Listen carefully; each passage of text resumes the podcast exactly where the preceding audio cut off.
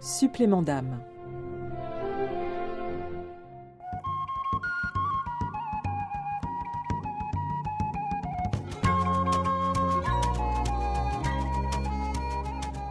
Saint Jean Chrysostome voit le jour à Antioche vers 350. Antakya aujourd'hui, une ville turque durement touchée par le séisme il y a un mois. Tôt, Jean devient orphelin de père. Sa mère, Antousa, une femme très religieuse, l'élève dans la foi chrétienne.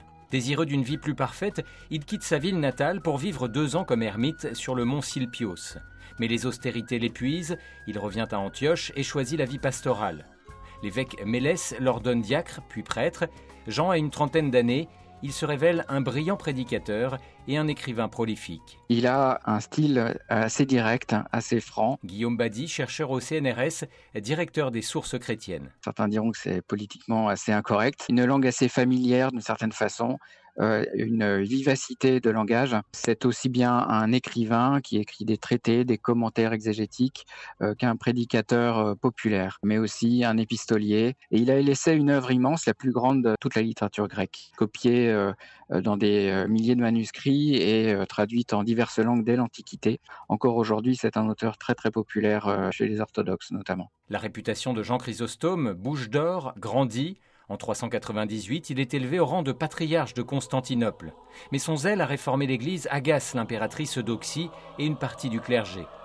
Au concile du Chêne, il est condamné sur de fausses accusations et banni. Une période d'exil commence pour Jean jusqu'en Arménie, puis au bord de la mer Noire. C'est cette expérience vraiment crucifiante de la vie ecclésiale dont il témoigne. Il médite sur le sort qui lui est réservé de manière très philosophique. Il invite ses partisans à la joie malgré tout et à la constance dans l'épreuve. Cette partie de sa vie est très significative de cette vision de la vie qui ne s'arrête pas à la souffrance et à la mort. Jean meurt le 14 septembre 407, fête de la Croix glorieuse.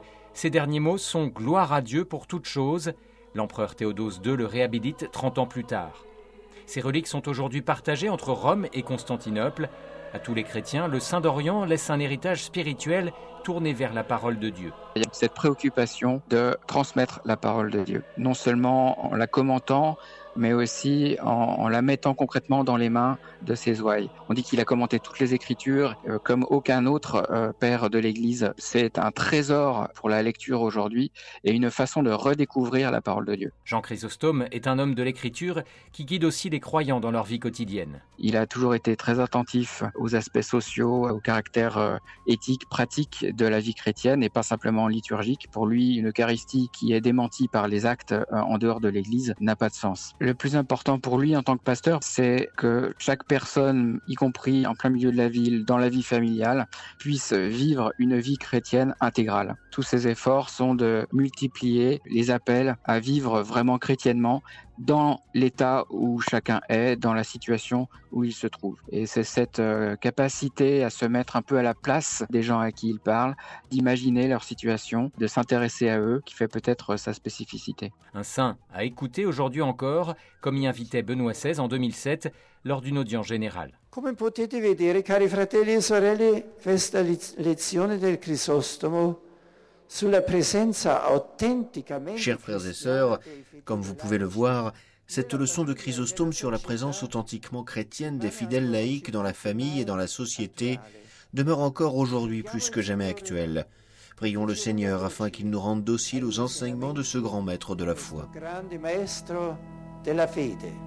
Grazie.